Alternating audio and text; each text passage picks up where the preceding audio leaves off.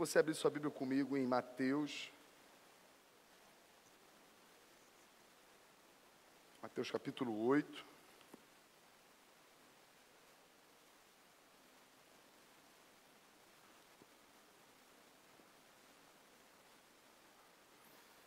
Versículo 23. Obrigado, meu irmão. Deus te abençoe.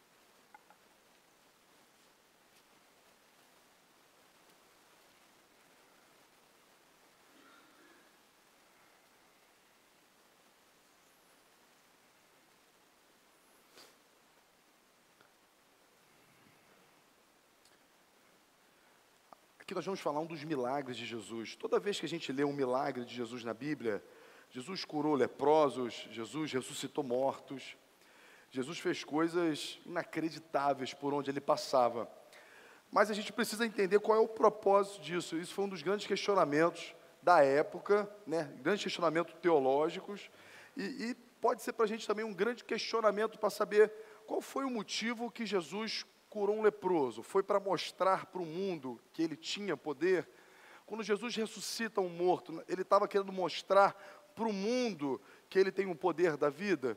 Quando Jesus fez o que fez, quando Jesus, como nós vamos ver aqui agora nesse momento, ele acalma uma tempestade, ele está querendo provar para os discípulos que ele tem poder sobre suas mãos.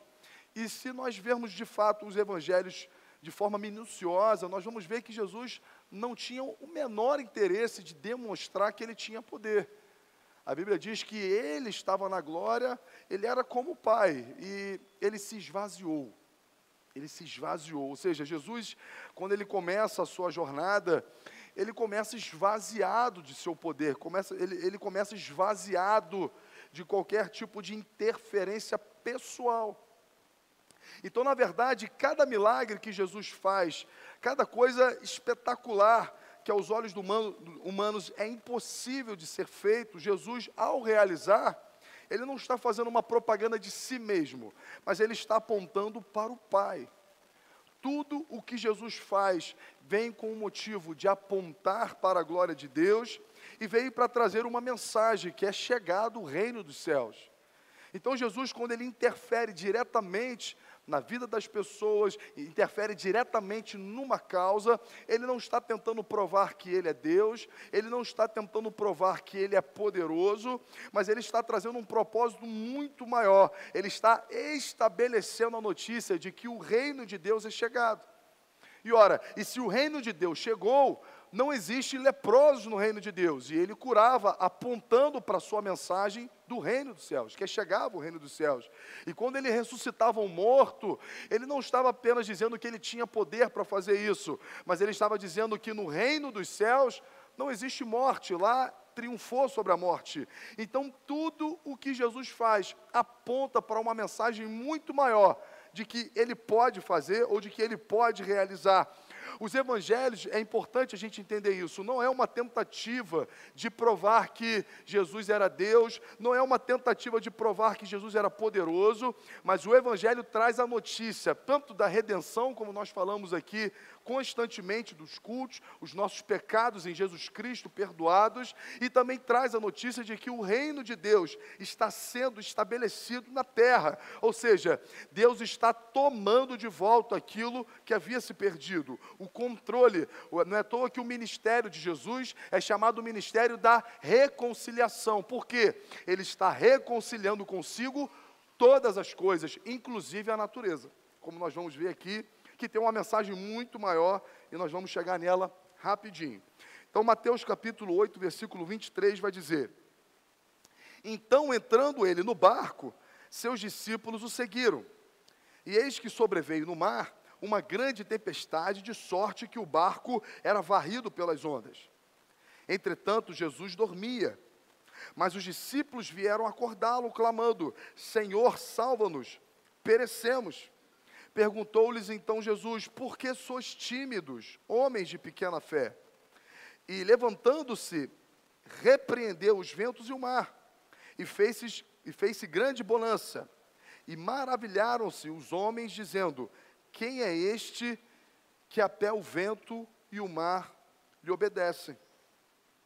Jesus, quando ele entra na, na história da humanidade, ele é o rei da glória andando entre nós. A gente não pode esquecer disso. Ele é o rei da glória, ele é Deus, ele é o todo-poderoso. Os discípulos ainda não sabiam disso, os discípulos ainda teriam a revelação de que ele era Deus. Mas quando você lê o Antigo Testamento, nós vamos ver grandes profetas realizando grandes milagres também. Ora, Eliseu, Elias, foram pessoas que curou, cura, é, ressuscitaram mortos, que, que, que curaram enfermidades. Então, o fato de Jesus estar fazendo tantos milagres assim, não era surpresa em Israel. Por quê? Porque a história de Israel aponta para homens que também fizeram grandes feitos, fizeram grandes milagres. Não é à toa que Jesus, quando manda perguntar a respeito de si aos seus discípulos, o que diz o povo a meu respeito? Uns vão dizer, estão dizendo que você é Elias, vocês estão dizendo que você é um dos profetas, que você é mais um dos profetas de Deus. E Jesus olha para os seus discípulos e diz: E vocês, os que digam que eu sou? E vocês? O que, que vocês pensam que eu sou? Que eu sou um grande profeta? Que eu sou um grande homem? Então, o fato de saber que Jesus pode, que Jesus é poderoso, não representa uma fé genuína, e exatamente esse é o centro da mensagem que nós vamos desenvolver aqui. Por quê? Porque a Bíblia chama, Jesus chama de uma fé fraca alguém que crê num Deus poderoso. Ora, os discípulos são repreendidos porque procuram Jesus na tempestade e sabe que Jesus pode fazer uma coisa. Eu acho que Jesus, nesse momento, deveria elogiar os discípulos, dizendo: vocês vieram à pessoa certa, é, eu, eu vejo que vocês têm fé em mim, de que eu posso fazer algo nessa situação, mas Jesus não parabeniza os discípulos que procuram Jesus, sabendo que ele pode fazer uma coisa na tempestade. Jesus repreende os discípulos. Não sei se você nunca olhou para o texto nessa dinâmica, porque a gente, ah, os discípulos ficaram com medo, mas eles procuraram Jesus. Eles não estavam ali descrendo em Jesus, eles não estavam ali indiferentes à pessoa de Jesus. Eles procuraram Jesus crendo que ele poderia fazer uma coisa, e ainda assim foram repreendidos por Jesus. E a pergunta é: por quê? Qual é o padrão de fé que Jesus espera de mim e de você? Porque os discípulos foram repreendidos esperando que Jesus fizesse algo naquele momento eu acho que eles deveriam ser elogiados numa fé pequena, uma fé é, humana. Chegaria nessa conclusão: olha, eles fizeram a coisa certa, eles procuraram Jesus e eles clamaram por Jesus, e Jesus repreendeu porque eles clamaram naquele momento. Então, o texto ele fala muito mais do que a gente imagina, e nós vamos aqui mergulhar no texto e entender por que Jesus repreende os discípulos ao procurá-lo. Então, como eu comecei aqui a minha introdução, Jesus ele veio com uma mensagem principal. Ele veio estabelecer o reino de Deus. Ele veio dizer que o reino de Deus é próximo. Ele veio dizer para mim e para você que através da sua morte, Deus se reconcilia conosco e que nós somos filhos de Deus. Isso para os discípulos estavam em andamento, estavam em revelação. Mas a Bíblia diz que ao que muito é dado, muito será cobrado. E nós temos agora a revelação completa diante de nós. Nós temos a Bíblia, a palavra de Deus, a revelação, a história contada. As coisas não estão se revelando, as coisas não estão se acontecendo. A Bíblia diz que não existe mais nada em oculto, a revelação está plena. Não existe nada a se acrescentar no Evangelho, não existe novidade alguma que a gente precise receber para que venha trazer transformação na nossa vida tudo que a gente precisa para viver uma vida abundante já está revelado, já está claro, já está diante de nós. O que nós precisamos é amadurecer ou crescer na nossa fé. E é exatamente esse ponto que Jesus está levando seus discípulos, levando ele para uma fé que depende de uma ação direta de Deus, para uma fé que depende e confia na providência de Deus. São coisas totalmente diferentes. Uma coisa é nós confiarmos que Deus vai fazer o milagre que a gente precisa. E a gente está com todo o nosso coração expectativa na mão de Deus. Outra coisa é você crer num Deus que providencia um milagre em favor daqueles que nele esperam. São coisas totalmente diferente e que o texto aqui vai discorrer isso, a diferença entre o próprio Jesus e os discípulos. Quando a Bíblia diz que Jesus está num barco com seus discípulos e que Jesus está dormindo, qual a imagem que você tem na cabeça? A imagem que eu tinha na minha cabeça era um barco, claro, né? um barco para 15, 12 pessoas, aqui estamos 12 discípulos, e Jesus estava como se fosse num, num, naquela, naquele lugar do barco que tem um quarto, que você tem uma cama e que dorme. Mas o que nós precisamos entender é que Jesus não estava num iate. Jesus não estava num barco de grande estrutura, com um quarto, com uma estrutura de cama. Ele estava dormindo justamente no lugar onde os discípulos estavam. Ele não estava num lugar à parte, ele não estava num lugar, num quarto, que ele não estivesse sendo submetido à mesma circunstância que os seus discípulos. Nós estamos falando aqui de pescadores, nós estamos falando aqui de pessoas sem condições se transportando num barco que você pode ter certeza, era um barco de trabalho, era um barco humilde, era um barco de pescadores. Então esquece essa ideia que Jesus estava num quarto dentro do barco, numa cama dormindo, e estava indiferente, ou não sabia do que estava acontecendo lá de fora. Isso aqui não é um cruzeiro, isso aqui não é um transatlântico, isso aqui é um barco de pescadores. Então Jesus estava à mercê da mesmo, do mesmo cenário que os discípulos estavam ele estava recebendo as mesmas ameaças, as mesmas circunstâncias que todos os outros estavam recebendo. Mas qual a diferença de Jesus para os demais? Jesus dorme. A tempestade não tem o poder nem de tirar o descanso de Jesus, nem de tirar a sua confiança, e nem fazer com que Jesus prove, é, é, projete naquela circunstância um futuro diferente de que ele já cabe de que ele tem certeza e convicção. Jesus sabe que não vai morrer afogado. Ele sabe que não veio para perecer naquele lago. Ele sabe que ele veio para a cruz. E se ele veio para a cruz, é para a cruz que ele está indo. Independente dos percalços do caminho, independente das, independente das tempestades que vêm, ele sabe para onde ele vai e ele sabe por que ele veio. Então ele sabe que aquela tempestade vai passar. Ele crê na providência divina, ou seja, se o barco afunda, a providência de Deus é que eu nade. Ou se o barco não é para afundar, nós vamos passar por isso aqui. Deus vai trazer providências de que a gente atravesse essa tempestade, porque nós cremos num Deus de providências. Nós queremos num Deus que não pode mentir, que não frustra em suas expectativas. Jesus está trazendo à tona aqui um outro tipo de fé, não uma fé que crê num Deus que faz e realiza, mas numa fé de um Deus de providência, que é uma fé muito maior do que essa. E não é à toa que Abraão é chamado como pai da fé, porque Abraão não cria num Deus que apenas traz luz a, a uma mulher estéril e uma mulher idosa. A fé de Abraão é muito mais de crer num Deus poderoso. A Bíblia diz que Deus faz a promessa a Abraão e Abraão creu contra a esperança. Ou seja, em primeiro plano, ele crê num Deus poderoso.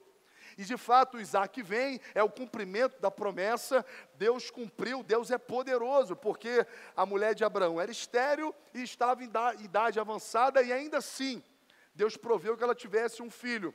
Mas Deus mostra a fé, de, a fé de Abraão na sua providência, que é muito maior do que crer num Deus poderoso. Quando que a fé de Abraão é provada num sentido maior? Quando Deus pede Isaac como sacrifício. A Bíblia diz que Deus aparece a Abraão e fala: vá para o monte e leve o seu filho e sacrifique ele para mim. E a Bíblia diz que Deus pega Isaac Deus pega, é, Abraão pega Isaac, perdão, pega é, a lenha, pega todos os objetos de sacrifício e parte para o monte. E ele vai com seus servos, e quando ele chega numa altura do monte, ele fala para todo mundo ficar, e ele diz: Nós retornaremos. Aguarde aqui de que nós retornaremos. Ou seja, Abraão já estava crendo numa providência de Deus. Ou seja, a circunstância estava dizendo para ele: olha só, você vai matar o seu filho e tudo aquilo que Deus falou não vai acontecer.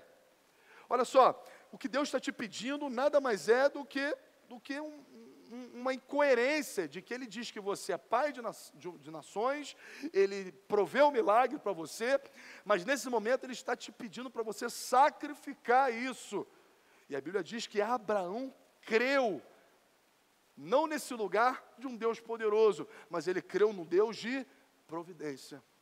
Então Abraão pega o seu filho, leva o cume do monte, lembrando aqui que Isaac aqui já é um jovem, ou seja, Isaac aqui tem força para contrariar a vontade do pai. Isaac está entendendo o que está acontecendo, não é um bebê, mas você vê aqui também todo um cenário de um filho que crê na providência do pai.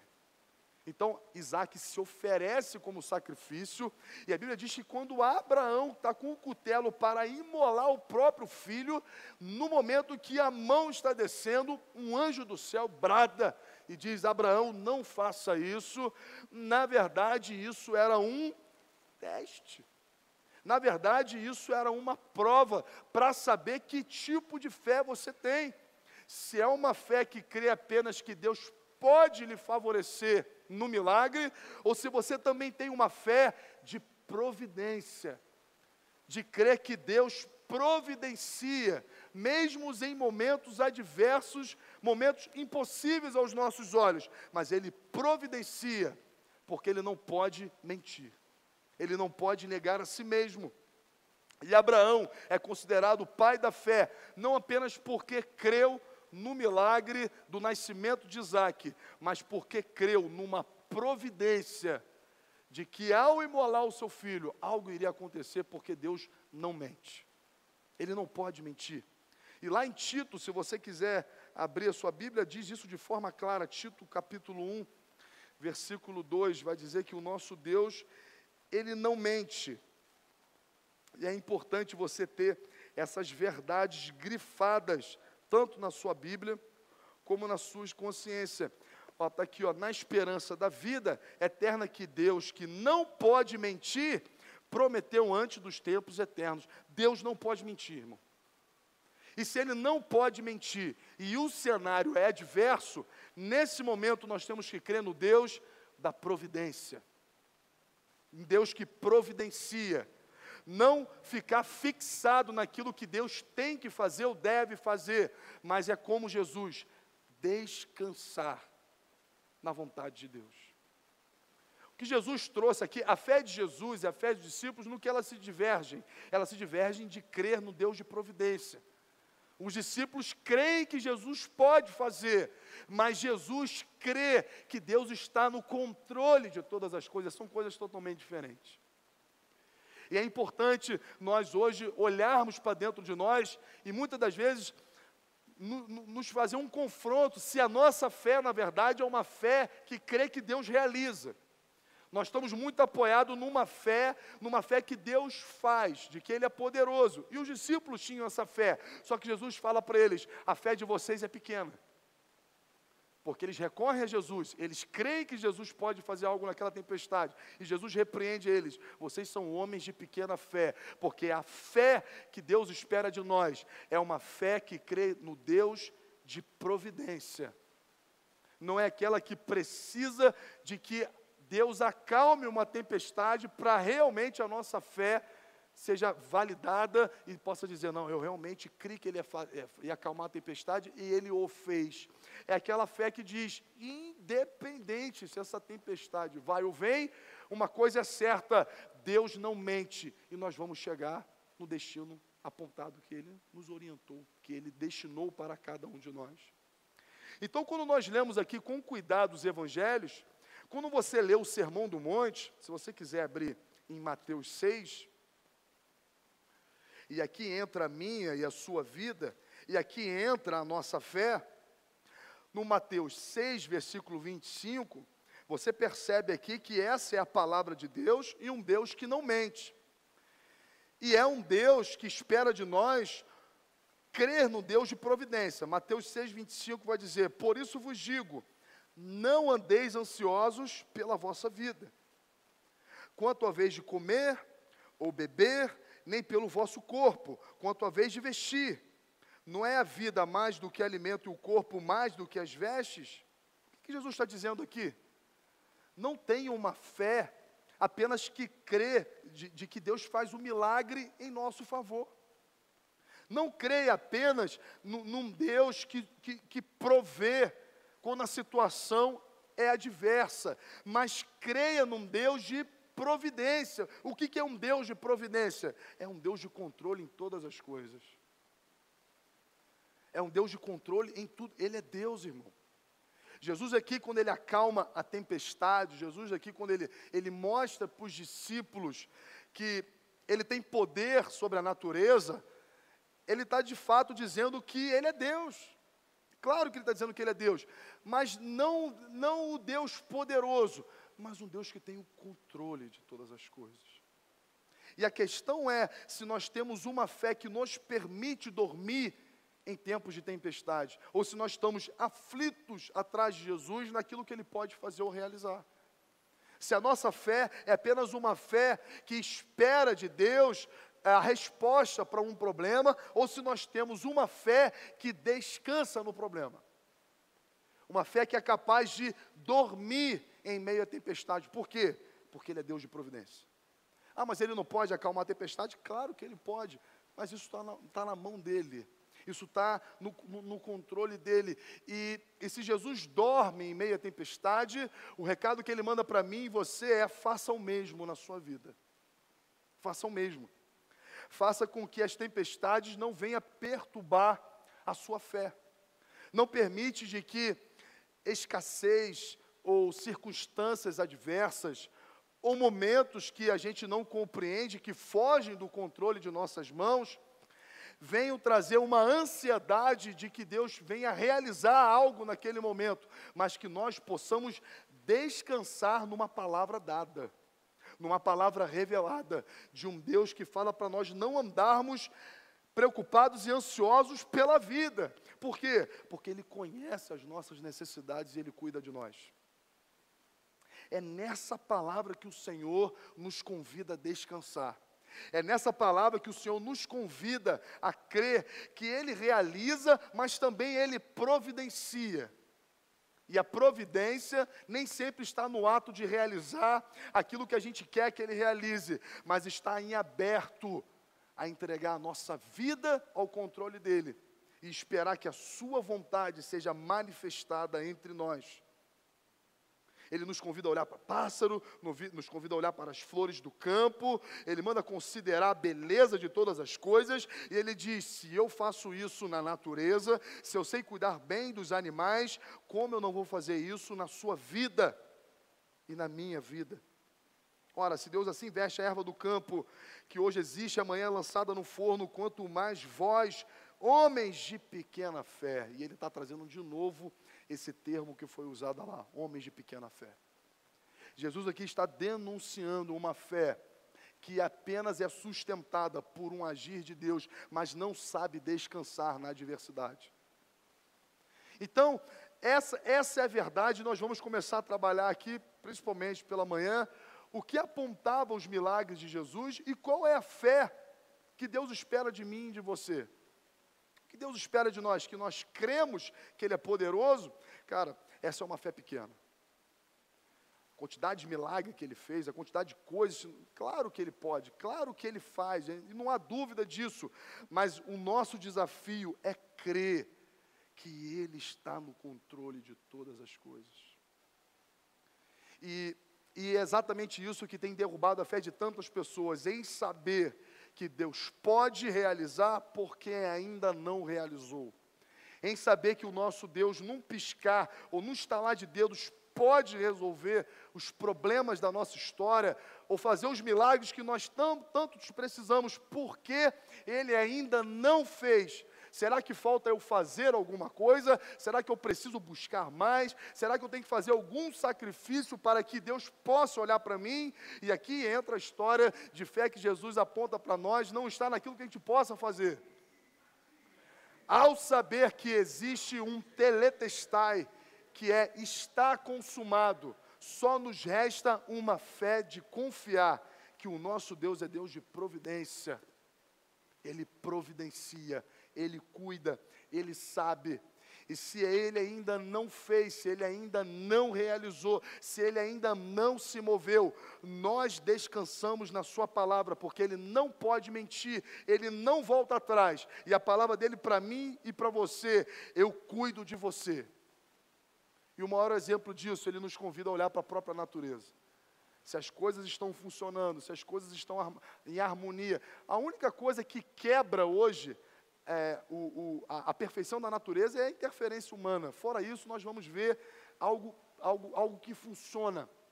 Nós, nós vamos ver animais morrendo de fome, a não ser que haja interferência humana, porque tudo que Deus fez funciona.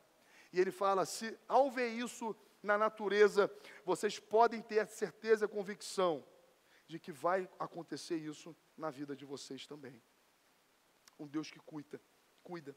Portanto, não vos inquieteis com o dia de amanhã, pois o amanhã trará os seus cuidados, basta o seu dia o próprio mal.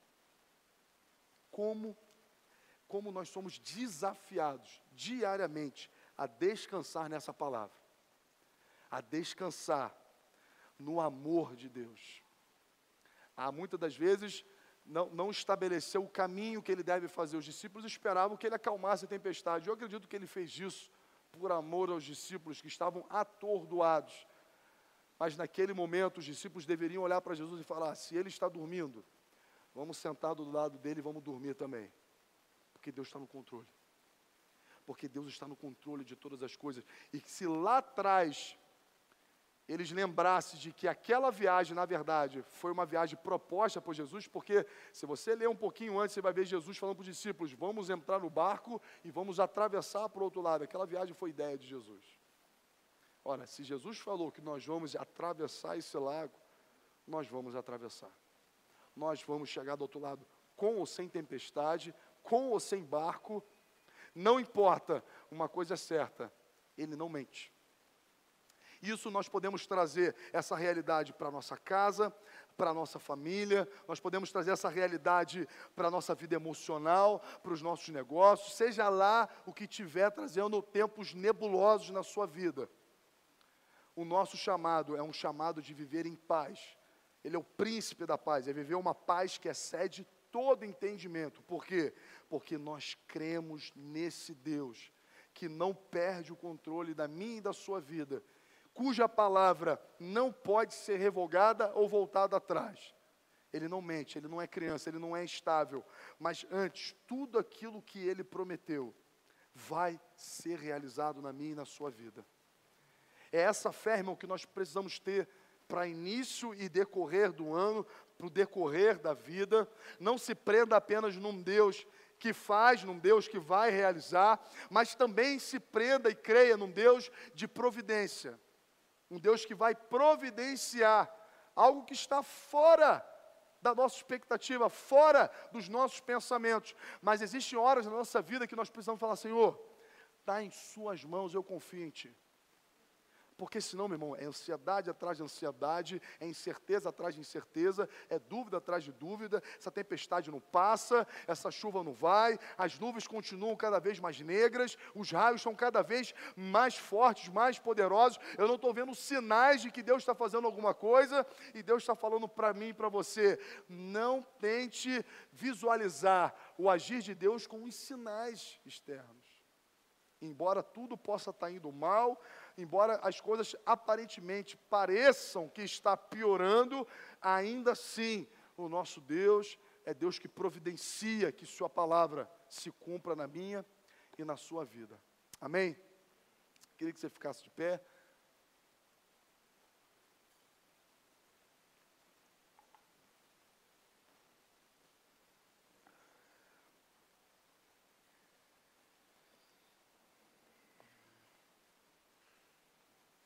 Que você fechasse os teus olhos.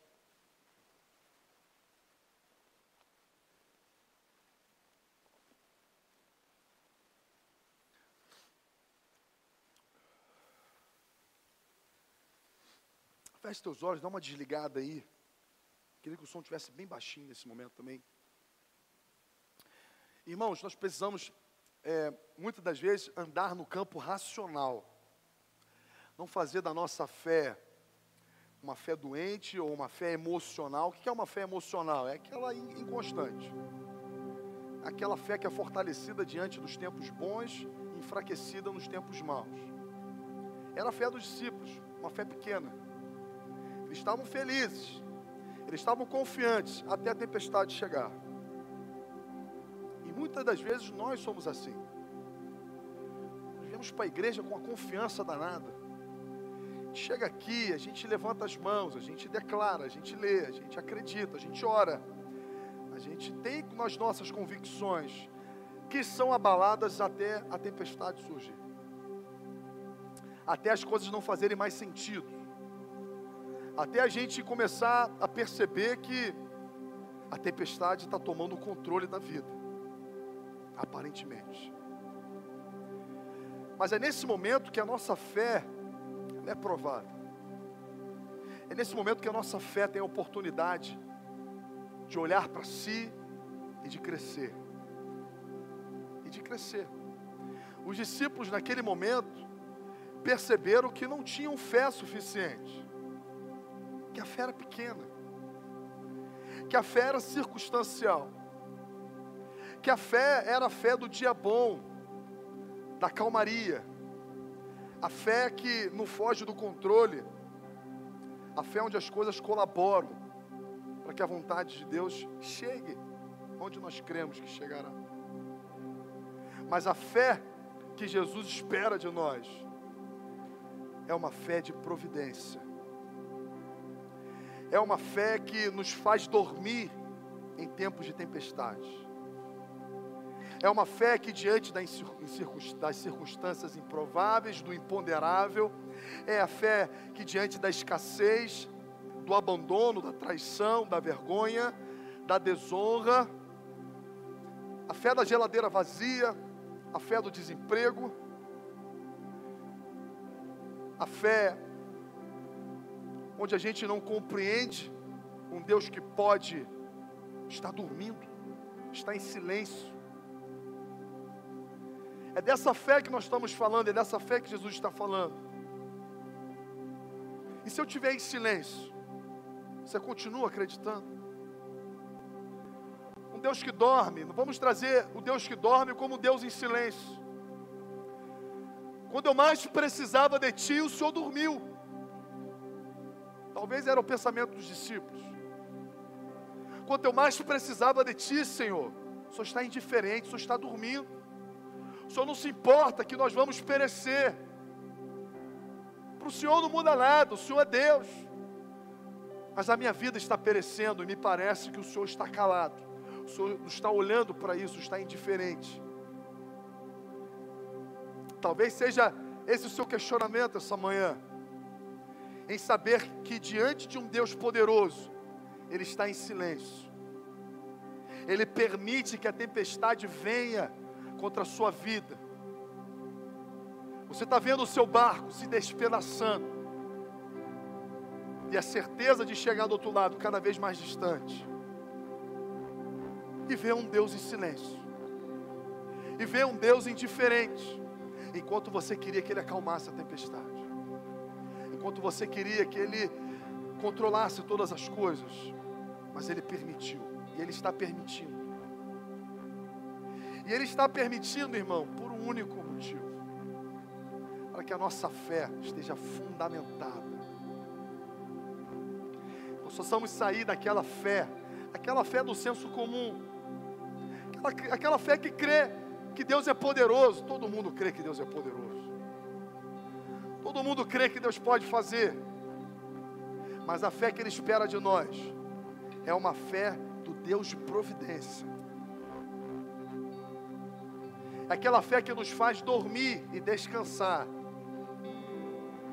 vendo o barco da nossa vida sendo despedaçado pelas tempestades. E a gente olha todo aquele caos, a gente olha toda aquela tragédia, e a gente pega um travesseiro e dorme. Mas não é aquele sono de depressão, não é um sono que foge, não é aquele sono que prefere fugir da vida para dormir, mas é aquele sono que descansa, porque sabe que Deus vai providenciar alguma coisa.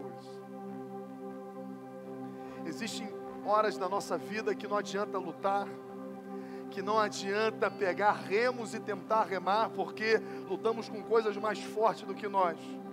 E isso não é um chamado para desistência, isso não é um chamado para covardia, mas é um chamado para descansar numa palavra de Deus. É um chamado para fortalecimento da fé, ou nós cremos ou não cremos. Eu acredito que quando Abraão sobe aquele monte, ele sobe com uma certeza: eu vou para lá fazer o que Deus mandou. Porque eu não posso viver com uma fé média, eu não posso viver com uma fé fraca. Todas as minhas expectativas estão debaixo de uma palavra de Deus, e se Ele não pode sustentar isso, que eu aprenda isso logo. E Ele vai para fazer, porque Ele não quer se entregar pela metade, Ele quer se entregar por completo ou Deus realiza, ou não vale a pena acreditar nada do que Ele falou. Ou eu creio que Ele vai providenciar algo, porque tem uma promessa sobre mim. Se Ele está pedindo isso, vamos embora, porque eu quero resolver logo isso. Que assim seja a nossa conduta. Ou eu creio nisso aqui, meu irmão, ou não vale a pena ficar nessa, nessa, né, nessa vida ansiosa que eu estou levando. Ou nós aprendemos a descansar diante da tempestade, ou vamos embora, meu. Não adianta crer apenas num Deus que faz, porque Ele também é Deus de providência. Pai, em nome de Jesus, Senhor, nós estamos aqui como igreja, e nós queremos, Pai, uma fé maior. Precisamos, Pai, de uma fé madura. Precisamos entender, Pai, que o Senhor é o Senhor do universo. A Bíblia diz que nenhuma folha da árvore cai sem que o Senhor tenha ciência, e que nem um fio da nossa cabeça cai sem que o Senhor saiba. Senhor tem controle, o Senhor sabe, o Senhor conhece. Não existe a possibilidade de que, mesmo no silêncio de Deus, Deus não saiba o que você esteja passando. Não existe a possibilidade, Ele está distraído aparentemente parece que ele está dormindo, que ele não está presente, ou que talvez ele esteja indiferente. Mas a nova aliança, ela é um convite, irmão, à graça de Deus. E a graça nada mais é de que um Deus nos favorecendo quando nós não merecemos. É um Deus que olhou, olhou para nós e, e decidiu nos amar, e fez promessas que não podem ser promessas vazias. A nova aliança é um Deus nos convidando a chamá-lo de Pai e a descansar no seu amor, a descansar na graça dEle. Deus não, não promete blindagem, Deus não promete vida boa o tempo inteiro, mas Ele promete cumprimento de Suas promessas. Ele promete presença, ele promete amor, ele promete presença, ele é Emmanuel, ele é Deus conosco. E um Deus presente na minha e na sua vida não pode gerar pânico diante das incertezas. Porque ele está presente. Porque ele caminha com você. E a única, a única coisa que ele espera de mim e de você não é um sacrifício, não é um desempenho, mas é uma certeza, porque a fé é uma certeza. A fé é uma convicção. Parece que tudo está dando errado, mas Ele está aqui do meu lado. Deus nunca te abandonará. Deus nunca, nunca pulou do barco. Ele está aí. E se ele está em silêncio, irmão, é porque nada, nada tem o poder de deixar Deus apavorado. Ele é Deus do impossível. Ele pode todas as coisas. E a pergunta é: que tem silenciado o amor de Deus na sua vida? O que tem gerado dúvidas? O que tem gerado incertezas? Deus te convida hoje, essa manhã, você romper. E você ter uma fé, mas aquela fé sólida. Aquela fé que diante das tempestades mais bravias, se não tenho o que fazer, eu vou descansar no Senhor. Se não adianta remar, se não adianta fazer nada, só me resta descansar e crer na providência de Deus. Irmão, creia na providência. Creia num Deus que trabalha em favor daqueles que nele esperam. Porque muitas das vezes, irmão, Deus vai nos colocar em circunstâncias, nós vamos ser trazidos em situações em que nós não podemos fazer nada. E só nos resta adorar o Senhor, descansar nele e falar: Pai, eu confio em Ti. Eu confio em Ti. Pai, em nome de Jesus, Senhor, nós queremos apresentar cada vida, cada casa, cada família em Tuas mãos. Permita-nos, Senhor, que nós possamos crescer na graça e no conhecimento de Deus. Nós não queremos, Pai, ser apenas filhos de circunstâncias boas, mas nós queremos que no momento da adversidade a nossa fé seja firmada em Ti, firmada na certeza de que em Cristo Jesus nós somos filhos de Deus, certeza, Pai, de que todas as Suas promessas nos alcançarão. E que o Senhor providenciará, providenciará o que for preciso para que nós possamos viver a vida abundância prometida por Ti. Pai, nos dê uma fé acircunstancial, nos dê uma fé, Pai, que vença o dia mal. Nos dê uma fé, Pai, que não dependa de bons acontecimentos, mas que possamos descansar no Senhor, sabendo, Pai, que o Senhor cuida de nós e que as tempestades, Pai, elas passam. O choro ela dura uma noite, mas a alegria ela vem logo logo. Você que anda chorando, irmão, lembre-se, irmão, vai passar o sol já está chegando, um novo dia se apresenta, e a Bíblia diz que as misericórdias do Senhor elas se renovam a cada manhã. Permita Deus te surpreender, não seja guiado por vista, mas seja guiado por uma certeza.